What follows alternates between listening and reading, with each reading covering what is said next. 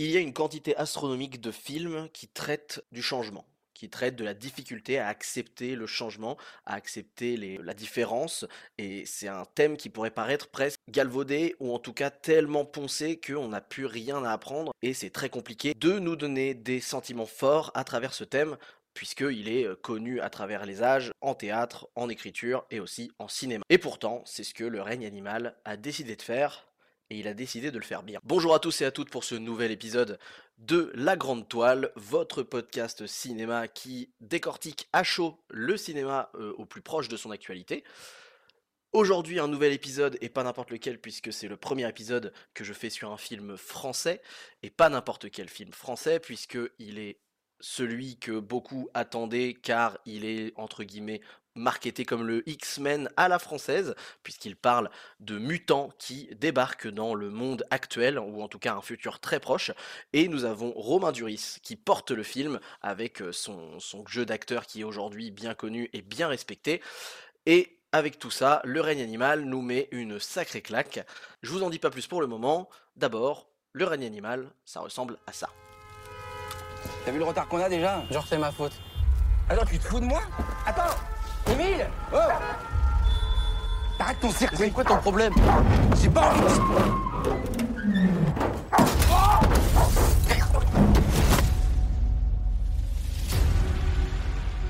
C'est une mutation, c'est un phénomène récent, complexe, et j'admets volontiers, on comprend pas tout. C'est ta mère, Émile. Ça t'a fait quoi quand maman elle a commencé à changer? Le règne animal de Thomas Caillet avec en star un petit peu qui porte le film Romain Duris euh, est sorti le 4 octobre dernier en 2023 et euh, je viens tout juste de le voir, je sors à l'instant de la salle de cinéma et je vous donne mon avis à chaud, c'est tout le principe d'ailleurs du podcast La Grande Toile, le principe c'est que lorsque je sors de ma séance de ciné, en rentrant chez moi sur le chemin du retour, je vous raconte tout ce que j'en ai pensé. Et aujourd'hui, on va pas se mentir, c'est quelque chose d'assez fort qui s'est passé. En tout cas, moi, il y a eu énormément de puissance à travers ce film qui est qui qui a émané. J'ai vraiment identifié plein de points. C'est un film qui dure deux heures, mais qui a tellement à raconter et tellement de sujets profonds à évoquer en même temps et je trouve ça assez fou et ça fait longtemps que j'ai pas vu un film être capable de me parler avec autant de profondeur de plein de sujets différents tout en ayant un, bah, scénario qui se tient et une conclusion qui est correcte et qui ne part pas dans tous les sens. Bref, c'est vraiment un petit miracle ce film là tel que je vous le je vous le dépeins, je sors à l'instant de la salle et vraiment pour moi c'est un miracle, c'est-à-dire qu'on a vraiment trois niveaux de lecture qu'on va pouvoir évoquer au fur et à mesure de ce podcast. Je vais vous les présenter euh, avec un niveau de profondeur différent pour chaque. Il y en a trois euh, avec euh, un petit peu la surface, un petit peu les eaux plus troubles et la profondeur. C'est un peu comme un iceberg si vous voulez.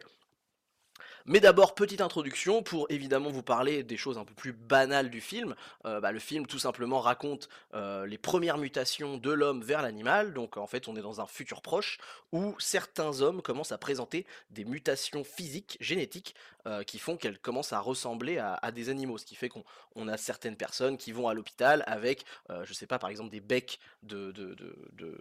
d'oiseaux qui commencent à leur apparaître sur le visage. On commence à avoir certains qui ont des plumes qui commencent à sortir de la peau, etc. Et euh, bah, toutes ces problématiques font que euh, il y a tout un espèce de suivi médical. Au moment du film, euh, quand, le film commence, il y a une scène d'exposition qui nous explique tout très bien, que ce soit l'aspect, la relation entre Romain Duris et, et son fils, qui sont un peu les héros de, du film, mais aussi tout l'aspect bah, sociétal de qu'est-ce qui s'est passé. On comprend alors que bah, en fait, la société est déjà habituée à l'existence des mutants, elle connaît cette existence-là, et elle connaît cette espèce de maladie qui se répand parmi les autres mais elle ne connaît pas suffisamment la maladie pour que bah, justement les, les malades soient soignés, etc. Ce qui fait qu'il y a une espèce de cohabitation avec à la fois les gens qui sont au courant que ça existe, et en même temps le- la médecine qui n'est pas assez avancée pour rassurer les gens sur euh, les difficultés que ça pose au quotidien, puisque ça va poser énormément de complications, tout simplement parce que ce ne sont pas que des mutations physiques, ce sont aussi des mutations psychiques, euh, mentales, puisque euh, plus un mutant commence à muter de, de plus en plus profondément pour ressembler de plus en plus à un animal, et bah plus il va, il va se comporter comme un animal, et donc comme il se comporte comme un animal, il devient évidemment dangereux pour l'homme. Donc non pas que ce soit vraiment volontaire, on n'est pas sur un, espèce de, remake de la planète des singes où ce seraient les singes qui se révoltent contre les hommes, etc. Là, non, c'est vraiment par peur ou par instinct primaire que bah, ces mutants deviennent de plus en plus dangereux. Et donc, évidemment, on a de plus en plus le sujet, qui va être un des sujets principaux, de une famille qui est confrontée à cette maladie-là et qui doit petit à petit apprendre à vivre avec et euh, qui doit finalement subir euh, cette espèce de violence et cette espèce de perte de conscience d'un membre de la famille qu'il faut pourtant bah, ne pas lâcher parce que bah, on l'aime et on n'a pas envie de, le laisser partir. Et c'est justement là qu'interviennent les personnages principaux que sont Romain Duris, le père, et Paul Kircher, le fils. Donc euh, chacun, euh, il s'appelle François et Émile. Émile c'est le fils et François c'est le père. Et donc on comprend assez rapidement que Romain Duris est un parent, et c'est vraiment très bien fait, la scène d'exposition est très claire, c'est un parent qui a énormément de conviction, qui a envie de, ne pas être bouffé par le système, et qui a envie de mener son fils à la réussite, et à ne pas être bah, finalement victime d'un système qui a autour de lui. Mais en même temps, on comprend aussi que c'est un mec qui a des failles, puisque sa conviction qu'il a autour des systèmes, notamment il parle beaucoup de bah, des rapports. Il a, il a l'air d'avoir un rapport assez fort avec l'écologie, avec les grandes multinationales. Il a même une méfiance envers la médecine, et, donc c'est presque ce que certains pourraient accusé de complotisme euh, à certains moments, hein, même si c'est pas non plus un, marginal. Et donc lui, il essaye d'inculquer ça à son fils, mais naturellement son fils qui est adolescent et qui est un petit peu, bah voilà, un petit peu à côté de, tous ces sujets-là, euh, de par son statut d'adolescent qui vit ses propres expériences, et bah le met aussi face à ces paradoxes. Il y a par exemple dans la scène d'exposition un truc super intelligent où Romain Duris nous fait un, très beau, euh, un très beau discours sur le système qui a réussi à le matrixer, etc. Et ensuite il se il se sort une clope et, s'allume une clope juste après avoir dit cette phrase. Et c'est fou parce qu'en une, une demi-seconde, toute la construction qui a été faite avant, et eh bah cet élément de la clope nous rajoute cette personnalité que Romain Duris a, où on se dit ah mais non mais en fait c'est pas un mec tout gris, il a des valeurs qui sont très fortes, il les clame haut et fort, mais il est lui-même un paradoxe et euh, presque un hypocrite en fait par rapport aux valeurs qu'il clame. Et donc là déjà on voit que le film très rapidement nous le dit, on va avoir beaucoup de nuances, beaucoup d'intelligence sur les propos qui vont être évoqués, parce que c'est des propos qui peuvent être quand même très sociétaux et très politiques à fond, et, euh, sans manichéisme, et ça c'est vraiment le maître mot de tout ce film, c'est qu'il n'y a pas de manichéisme, on est vraiment toujours sur une vision qui est super équilibrée de chaque camp et de chaque euh, point de vue de la situation. Pour ce qui est du jeu d'acteur, euh, Romain Duris est excellent, mais en même temps, j'ai pas trop besoin de dire que Romain Duris est excellent. Moi, je l'ai jamais vu être mauvais, Romain Duris. Il est vraiment très très fort et super touchant. Il n'y a aucun problème là-dessus, c'est une évidence. Euh, alors il y a Adèle Exarchopoulos qui joue la flic, exactement comme elle avait joué aussi dans Back Nord, la flic. Euh, bon bah Adèle Exarchopoulos pour le coup, elle joue toujours la petite fliquette sympa qui est en second rôle. moi je suis jamais époustouflé par le jeu d'Adèle Exarchopoulos, j'avoue. Je ne comprends pas vraiment toute la hype qu'il y a autour d'elle, mais bon bah elle fait, le, taf, elle a un second rôle qui est pas non plus primordial, donc c'est pas, pas gênant, elle a un jeu assez classique.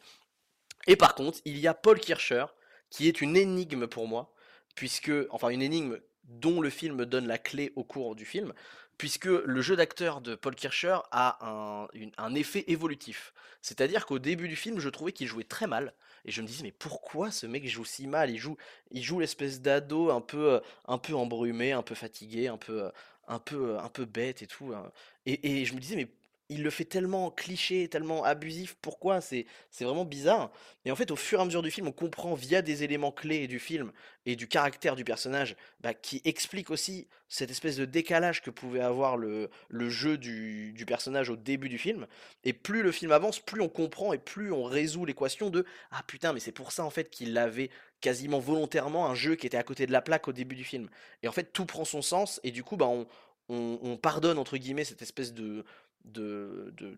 bah, de, de, sous-niveau de jeu au début, parce que du coup il est expliqué par le scénario, par la narration. Et au fur et à mesure, on, le, on, se dit, ah putain, il m'a bien eu en fait, cet enfoiré. Il, il a réussi à me, à me, à me prendre à contre-coup, tu vois. Et, donc voilà, pour le jeu là-dessus, il n'y a vraiment pas de souci. Il y a notamment un truc dans le jeu aussi, c'est le travail des corps, les mouvements, la manière de déplacer ses mains, ses bras, son dos. Parce que évidemment, comme on a beaucoup, et moi je m'attendais à ce que,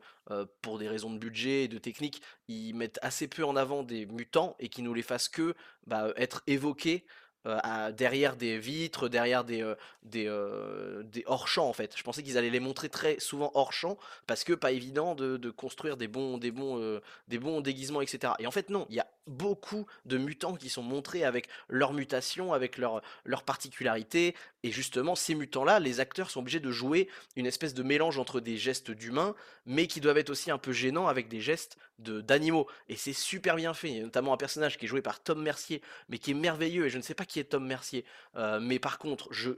pour moi, ce mec doit être danseur, c'est sûr. Parce que le mec, en fait, il, fait un, mutant qui mute en oiseau, et il a une gestuelle. Il y a un moment où, il se braque comme ça, comme si c'était un oiseau qui faisait un peu, euh, qui essayait d'impressionner un adversaire en, battant des ailes, etc. Et je me disais, mais c'est fou, c'est fou, cette, cette gestuelle est tellement précise dans le, dans le geste de, de, l'animal, c'est incroyable. Donc voilà, le travail des corps est, est carré, c'est vraiment impressionnant. J'ai vraiment, j'ai vraiment cru à absolument tous les mutants et il y a des mutants de plein de, de races d'animaux différentes etc et vraiment tous les mutants sont convaincants. Et moi là-dessus j'avais vraiment peur de ça. Et au final on nous en montre suffisamment pour qu'on soit convaincu et en même temps on, nous en montre aussi assez peu finalement pour qu'on se fasse le reste de l'imaginaire par nous-mêmes. Ce qui du coup cultive encore plus le mystère et la fascination. Et, euh, et c'est trop intelligent quoi. Vraiment le dosage est parfait.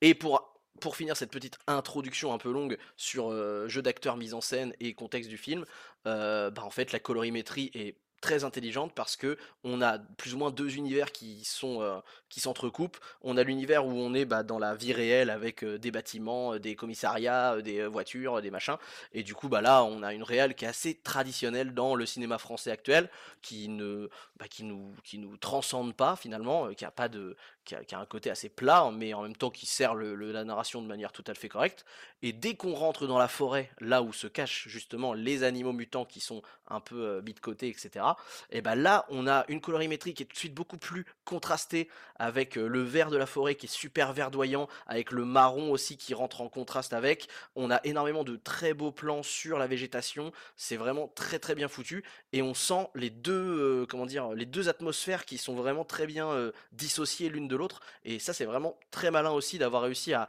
mettre ces deux univers là différemment. D'ailleurs la colorimétrie de la, fiche du film, on retrouve beaucoup justement cette colorimétrie qu'il y a dans la forêt dans le film. Et là-dessus, enfin voilà, c'est vraiment super bien foutu aussi. Il n'y a pas non plus des idées de, de réal qui sont novatrices. Il y a des idées de réal qui sont très sympathiques. les plans ne, ne, vont pas non plus chercher à être trop compliqués, à trop complexifier la chose, parce qu'on a déjà un sujet qui est pas facile. Par contre, du coup, c'est compensé par le fait que les maquillages, les, euh, les, espèces de prothèses qui ont été utilisées pour les, euh, pour les mutants sont parfaites. Euh, par exemple, il y en a un qui commence à avoir des plumes qui poussent sur lui, et en fait, vu que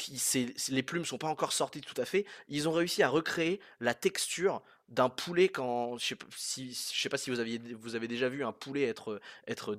déplumé mais en fait ils, ont réussi à refaire la même texture et tu le sens t'as presque l'impression que si tu touchais la peau tu sentirais le grain de la peau de poulet etc et, et ils ont réussi à refaire ça. Il y a même des gros plans sur des espèces de textures de, de serpents aussi mais sur des corps humains enfin voilà, ils se sont fait plaisir et tu sens qu'il y a eu beaucoup de travail de prothèse et non pas de synthèse et je pense que ça c'est tout à leur honneur parce que je pense pas qu'il y ait autant de d'effets visuels que ça. Je pense qu'il y a eu quand même beaucoup d'organique dans ce travail là donc bravo à eux là-dessus je, suis complètement convaincu. Et donc pour terminer cette petite intro critique je voulais aller un petit peu plus loin que ce que je fais d'habitude cette fois-ci en vous proposant les trois niveaux de lecture que le sous-texte peut apporter dans ce film. et je vous propose de rentrer avec le premier niveau, qui va être un peu la surface. Faut me faire confiance, on va la retrouver. Lala Les recherches commencent à peine, ça va aller. Alors le premier niveau du film, pour rappel, le scénario du film, c'est que justement les parents, enfin le père et le fils ont une femme, leur femme, enfin en tout cas la, mère du coup de, la famille, qui a muté et qui a commencé à muter, ce qui fait qu'elle a perdu. Donc nous au début du film, on arrive à un stade où elle est déjà très avancée dans la mutation et donc elle a perdu la capacité de parler, elle a perdu ses souvenirs aussi parce qu'elle a de plus en plus un comportement d'animal et, donc elle est de plus en plus compliquée à assumer dans le sens où le fils a beaucoup de mal à voir sa mère se transformer physiquement comme mentalement et le père essaye de toujours la solliciter de toujours la garder auprès de lui, d'être un accompagnant qui est fort et qui, veut la, préserver, mais aussi avec une part d'égoïsme entre guillemets dans, dans sa manière de faire, puisque il veut la garder parce qu'il veut qu'elle reste avec lui et qu'elle soit à lui aussi. Donc il y a cette espèce de tiraillement entre les deux. Et justement, le personnage du, du, du, du, gosse, du, du gamin qui a à peu près 16-17 ans, va être central dans le premier niveau de lecture, puisqu'on va avoir beaucoup cette espèce de, de notion de, de période de la puberté, où lui aussi, finalement, alors c'est pas un spoiler, parce que euh, dans la bande-annonce il l'évoque aussi, lui aussi, comme il, il, il hérite d'un- d'une maladie génétique, hein, euh, eh bien lui aussi va commencer à présenter des transformations physiques très légères, comme des poils un peu suspects qui vont pousser, comme des petits, des petits bouts d'ongles qui vont se mettre à, ressembler euh, de plus en plus à des griffes, des choses comme ça. Et en fait, c'est un moment où on peut voir tout de suite une espèce d'allégorie de la puberté, qui est évidemment exagérée sous des traits d'animaux, mais on voit tout ce changement physique et ce changement métabolique, et on a toute une phase où il y a une, une espèce d'incompréhension et d'angoisse de cet adolescent qui change et qui voit le changement de, son corps et qui ne comprend pas ce, changement. Donc ça, c'est déjà un, premier niveau de lecture que j'ai vu assez rapidement. Et derrière, en plus, ce niveau de lecture va un petit peu plus loin puisque il y a des scènes où il sociabilise en famille, enfin en, famille, plutôt entre amis au lycée, etc., qui doit s'intégrer. Et donc là, il y a toute une quête d'identité, de construction de son, réseau social, de, construction de, sa personnalité en tant qu'être, etc., comment il se, place. Évidemment, lui va avoir des difficultés particulières parce qu'on va avoir des personnages d'adolescents qui parfois peuvent être un petit peu clichés, mais ça va parce qu'en fait, ils sont assez tous différents, donc on nous propose quand même plusieurs solutions et on nous, on nous donne pas un, espèce de cadre où il y a euh, tous les, tous les ados clichés à l'américaine qui sont un peu cons et puis basta. Non, on nous propose quand même plusieurs types de personnages dans l'entourage euh, des adolescents qui, qui gravitent autour de lui. Et lui, il va être un peu perdu comme ça, avec cette quête d'identité et euh, de comment il va se trouver et s'accepter tel qu'il est, et surtout tel qu'il devient, sachant qu'il a l'inconnu de qu'est-ce qu'il va devenir comme mutation, etc., qui, qui arrive. Et donc, déjà, quand on prend cette lecture-là et qu'on la, copie-colle à ce qu'on a pu vivre ou ce que peut vivre euh, actuellement quelqu'un qui est dans une phase de puberté, il y a vraiment beaucoup de sens autour de, ce sujet-là. Et, euh, évidemment, bah, la lecture des sentiments, des différences, euh, comme euh, si euh, y a aussi, par exemple, dans, les périodes de puberté, l'homosexualité, par exemple, ou des, sentiments d'être différents via des troubles de l'attention. Notamment, il y a un personnage qui a un TDA et qui justement nous permet de nous raccrocher à des problématiques réelles. C'est ça qui est intelligent avec le film, c'est que il fait pas seulement du fantastique avec des mutants un peu euh, en dehors du réel, il nous fait aussi raccrocher avec des personnages qui ont des problèmes et des différences plus concrètes, comme par exemple une adolescente qui a un trouble de l'attention et qui du coup nous fait une analogie naturelle entre la mutation du film et la mutation et, la différence d'un adolescent qui a vraiment des, difficultés à s'intégrer avec des problèmes concrets de notre réalité. Ça peut être ça, ça peut être aussi des, des problématiques de sexualité, etc. Enfin voilà, tout, tout cet ensemble-là sur le premier niveau est très bien évoqué et euh, c'est une première lecture qui est déjà super intéressante pour le film. Mais comme c'est un film très riche, et bah il a décidé de ne pas s'arrêter là et d'avoir le second niveau de lecture qu'on va aborder tout de suite. On est vu hier soir. T'as peur des créatures? Faut apprendre à vivre ensemble. Eh bien, le second niveau de lecture, il va raccrocher avec ce que je disais au début, et euh, ça va être plus le personnage du père qui, lui, évoque énormément les sujets autour, justement, d'une espèce de, entre guillemets, complotisme, c'est-à-dire euh, sa méfiance envers les médecins, euh, son, espèce de défiance envers la police aussi. Il y a, aussi énormément de moments où il, décide de ne pas respecter les règles, de ne pas obéir, et il le dit mot pour mot dans la scène d'introduction, hein, donc c'est pour ça, c'est pas un spoil, c'est un personnage qui est complètement euh, dans la désobéissance par rapport à un système en place. Ce qui, aujourd'hui, dans notre contexte politique et social actuel, est super pertinent, parce qu'on a énormément de mouvements survivalistes et énormément de mouvements un peu euh, séparatistes, etc., qui sont en train de se mettre en place dans le contexte politique français et même un petit peu dans d'autres pays, comme les États-Unis par exemple. Donc là-dessus, le personnage, il a- euh, le personnage du père incarne très bien une réalité, et en plus de ça, il l'incarne sans être manichéen, avec euh, aussi euh, bah, du, sens dans son approche et sa vision. Et notamment, il y a, des, gros, liens qu'on pourrait faire avec bah, le Covid, par exemple, hein, puisque bah, on a quand même une marginalisation d'un d'une d'une catégorie de personnes, notamment en France, avec le traitement des gens qui ont été non vaccinés. Et donc forcément, le personnage du père peut nous faire rappeler bah, cette espèce de figure du, de l'antivax et euh, justement euh, le contexte des mutants qui sont mis de côté littéralement et, euh, parqués en quarantaine. Et bah ça nous rappelle un, un, mouvement qui s'est passé il n'y a pas si longtemps que ça, puisque c'était il y a moins de 3 ans, euh, qui est le Covid-19 et tout ce que ça a apporté comme manière de gérer cette crise. Donc c'est vrai qu'on on retrouve des choses qui sont très en- empreintes dans la, dans la réalité, et on peut aussi euh, aller plus loin avec aussi la vision du sida qu'il y avait eu dans les années 80, où il y avait aussi une espèce de stigmatisation de, des personnes qui étaient malades du sida, plus aussi la crainte que les gens en avaient, euh, parce qu'on connaissait pas forcément les, le- la capacité que ça pouvait avoir en tant que maladie qui se transmet, donc euh, certaines personnes n'osaient même pas serrer la main ou adresser la parole à des gens qui étaient malades du sida. Voilà, il y a aussi ce niveau de lecture là sur les maladies et euh, notamment les grosses maladies qui ont fait énormément de qui ont eu énormément d'impact sur les relations sociales de chacun. Il y a aussi évidemment un petit discours, mais qui est pas trop, pas trop gros, donc qui, qui prend pas trop de place, donc ça c'est assez juste sur une certaine xénophobie aussi, une espèce de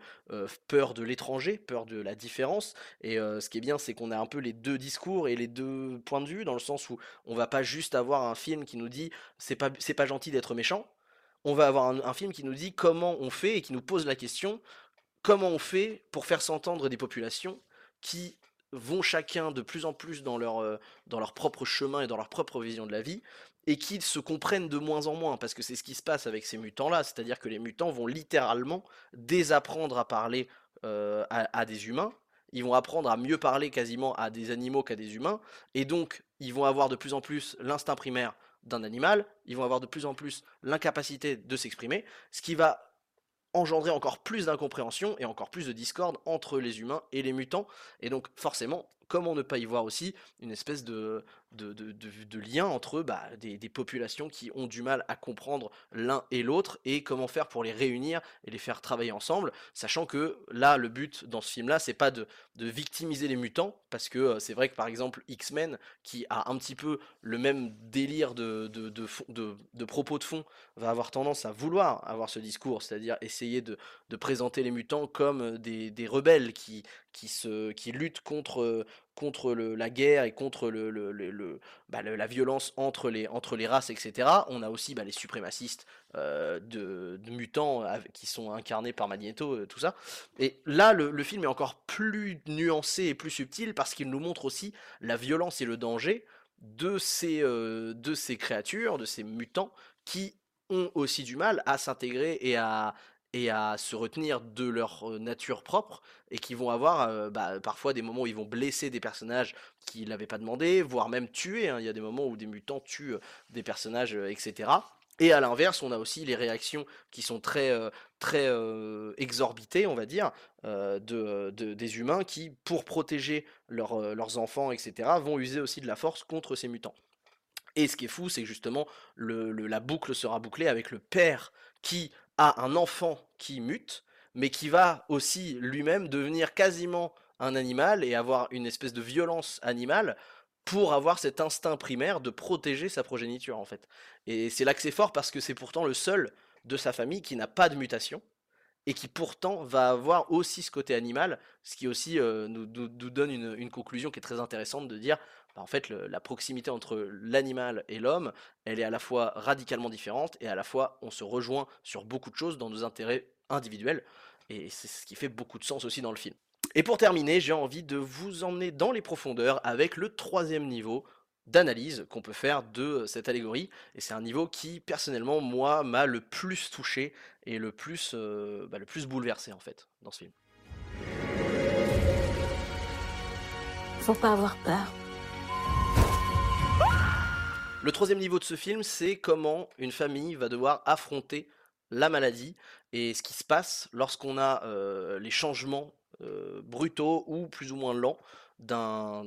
bah, d'un membre d'une famille qu'on aime, d'un proche, qui va commencer à petit à petit changer, muter, comme le film le montre, et euh, comment on fait pour euh, bah, accepter euh, de l'accompagner et, lutter contre ça, comment on accepte aussi le, et qu'on fait le deuil un peu d'un certain passé qui ne reviendra pas.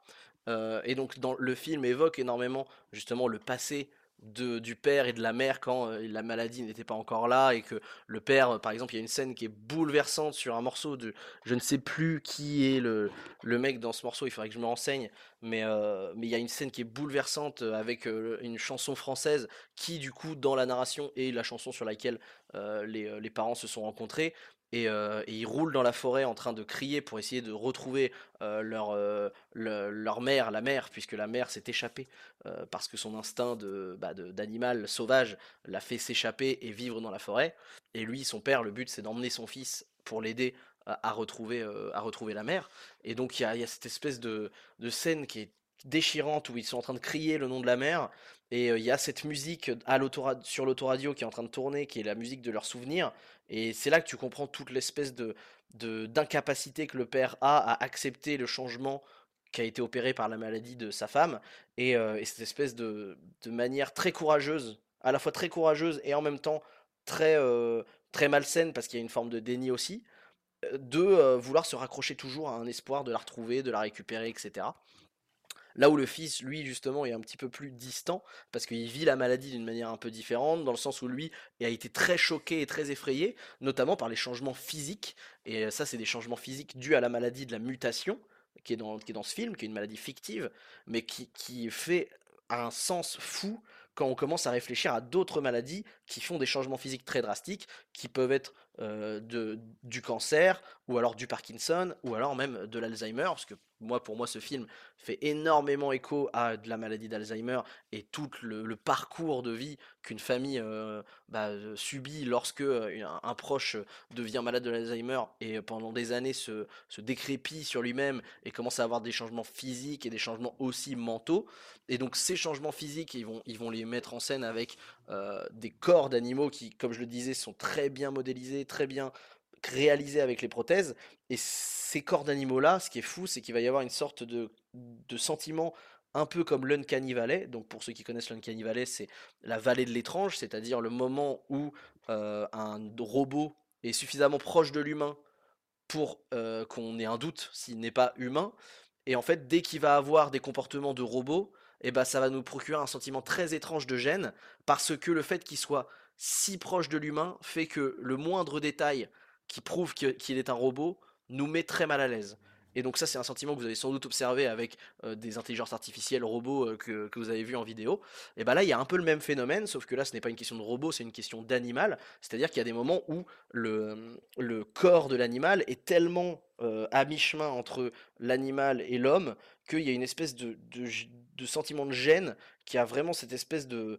Ils ont vraiment réussi à avoir, à imprimer cette espèce de choc de ce que c'est de voir quelqu'un proche de soi se transformer physiquement et avoir vraiment ces marques de la maladie qui apparaissent petit à petit. Et ce qui est fou, c'est que le, moment où la maladie, en tout cas pour la mutation, est tellement avancée que du coup ils en viennent à devenir presque un, animal à part entière et à devenir finalement l'animal dans lequel ils se transforment quasiment à 100%, et ben c'est un moment où la gêne est moins forte. Et, ce qui fait qu'il y a vraiment cette espèce d'entre-deux où la transition se fait et l'état de transition est totalement imparfait. Il n'y a, pas de perfection dans l'état de transition. On est vraiment sur quelque chose qui est anormal et qui est fait pour avancer dans une direction ou dans une autre, c'est-à-dire redevenir humain ou finir sa transformation en- en animal. Et en fait, l'entre-deux, peu importe tous les types de mutants qu'on va rencontrer dans le film, l'entre-deux est ce qu'il y a de plus gênant et de plus malaisant et de plus inconfortable à regarder. Et, c'est fou parce qu'on on- dirait que le message aussi, c'est de se dire que il faut aussi que les choses aboutissent à quelque chose parce que c'est l'ordre des choses et qu'il faut l'accepter. Et donc ça, c'est super fort. Et enfin, pour les sujets des changements non plus physiques, mais les changements mentaux, et ben là, c'est encore plus pour ça que je trouve que le, propos sur Alzheimer est encore plus fort, puisque bah, Alzheimer, euh, pour ceux qui ne connaissent pas forcément euh, le- les symptômes, ce n'est pas juste perdre la mémoire, mais c'est aussi avoir une espèce de dissociation de l'identité, à avoir ne plus avoir la, capacité de reconnaître son interlocuteur, avoir euh, tendance à peut-être aussi créer des paranoïas, à avoir des changements de fondamentaux dans son dans son attitude et dans son comportement qui sont inhabituels, jusqu'à finalement évoluer tellement loin que en général le cerveau euh, est trop atteint et on commence à avoir une situation où la, personne est beaucoup plus, bah, beaucoup plus incapable de parler, incapable de, de, de- bouger, de, se mouvoir, d'utiliser ses mains correctement, etc. Et donc là, dans cette manière qu'ils ont de dépeindre les mutations, c'est pareil. Les, animaux, enfin les, personnes qui deviennent des animaux commencent à s'exprimer avec des bruits d'animaux et non plus avec des, des, des paroles. D'ailleurs, le design, le sound design est super bien fait parce que on voit que certains mutants qui sont à des phases de mutation assez avancées ont une manière de parler où la fin de leur phrase évoque des sifflements, évoque des grognements qui s'intègrent super bien dans les phrases. Je sais pas comment ils ont fait techniquement pour que les personnes euh, soient doublées avec justement euh, une espèce de fin de phrase grogné, fin de phrase sifflée, comme si c'était un, oiseau ou un lion, etc. Mais de manière très parsemée, très discrète, pour qu'on se dise, ah oui, même quand il parle et quand il respire, on, entend des bruits qui nous font penser à un chien, qui nous font penser à un, oiseau. C'est super, euh, super bien amené sans être euh, cria- criard euh, au premier abord, et ça c'est très très malin. Et, effectivement, bah, il y a ces changements mentaux-là qui font que la communication n'est plus possible, ce qui, du coup, quand on le reporte à Alzheimer, est, est super,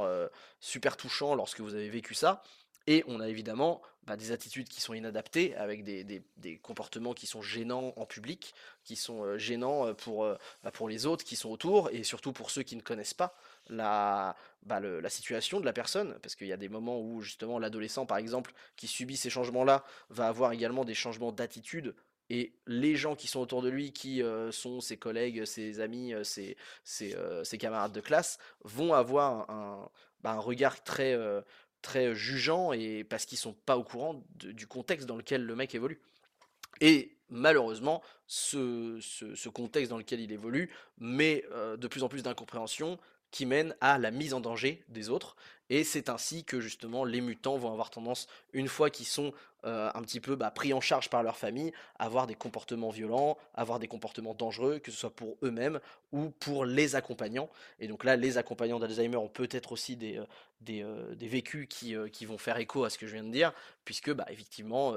c'est arrivé et ça arrivera encore que des gens qui soient atteints d'Alzheimer puissent agresser, par exemple, leur conjoint parce qu'ils croient dans un délire que c'était un agresseur ou un, cambrioleur. Euh, ils peuvent aussi euh, tout simplement euh, se mettre en danger eux en, sortant dans la rue au milieu de la route sans se rendre compte forcément de ce qu'ils sont en train de faire, etc. Et donc cette mise en danger des mutants eh ben, a beaucoup de sens aussi quand on l'interprète de cette manière-là. Et cette mise en danger et cette difficulté à gérer la transformation, elle mène forcément à la souffrance des accompagnants. Et Romain Duris, justement, l'incarne super bien cette souffrance, puisque, comme je disais, c'est le seul à ne pas avoir de mutation. Et donc, cette souffrance va être terrible parce qu'il, lui, il est, il est, il porte la famille à bout de bras. Il essaye de trouver toutes les solutions, et on sent qu'en plus, c'est, quelqu'un qui a mine de rien la tête quand même assez froide et, et beaucoup euh, une notion de, de responsabilité qui est assez forte. Donc, on a à la fois de l'admiration pour euh, sa capacité à, à continuer à aller de l'avant, mais on sent aussi que, bah, comme les accompagnants, il va, il va se fatiguer, il va aussi peut-être s'entêter et peut-être psychologiquement se détacher de ce qui pourrait lui faire le plus de bien, c'est-à-dire l'acceptation de, de la fatalité aussi, de, de, de- juste accompagner et non plus se battre contre, bah, contre un espèce de, de- d'ennemi invisible qui est compliqué à dompter aujourd'hui. Et donc là-dessus, c'est assez fort parce que justement, lui, il, incarne cette force et au fur et à mesure, il incarne de plus en plus, au fur et à mesure du film, une évolution vers un- une espèce de déni et un déni qui va mener finalement via toutes les, toutes les aventures que le film, le film propose, euh, une sorte d'acceptation d'une fatalité euh, qui euh, va mener vers un sentiment très fort de soulagement via la fin de cette mutation qui aboutit à 100%. D'ailleurs, on va, on va apercevoir des, des mutants qui vont être justement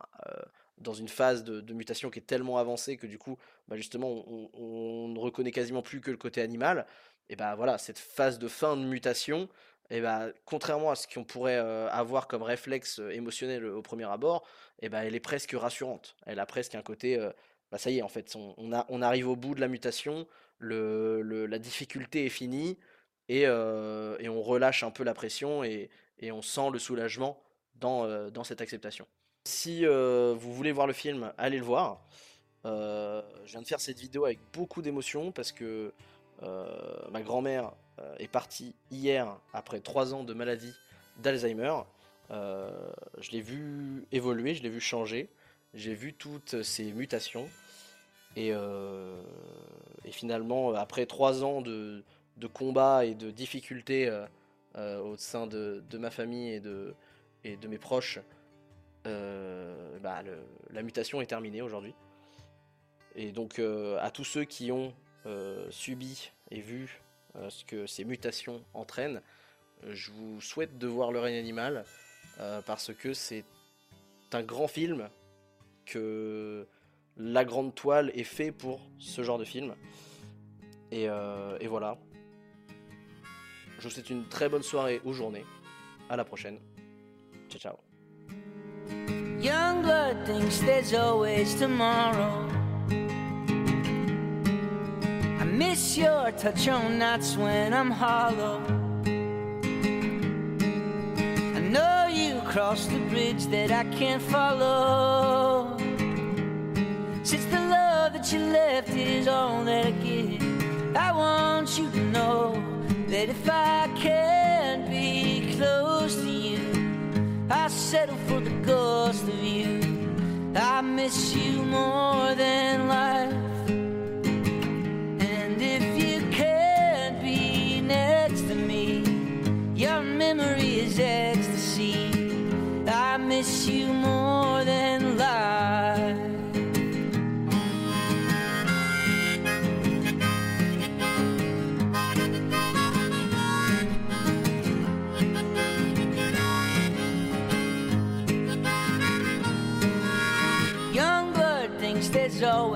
tomorrow. I need more time, but time can't be borrowed. And I leave it all behind if I could follow. But the love that you left me is all that I give. So I want you to know that if I can't be close to you, I settle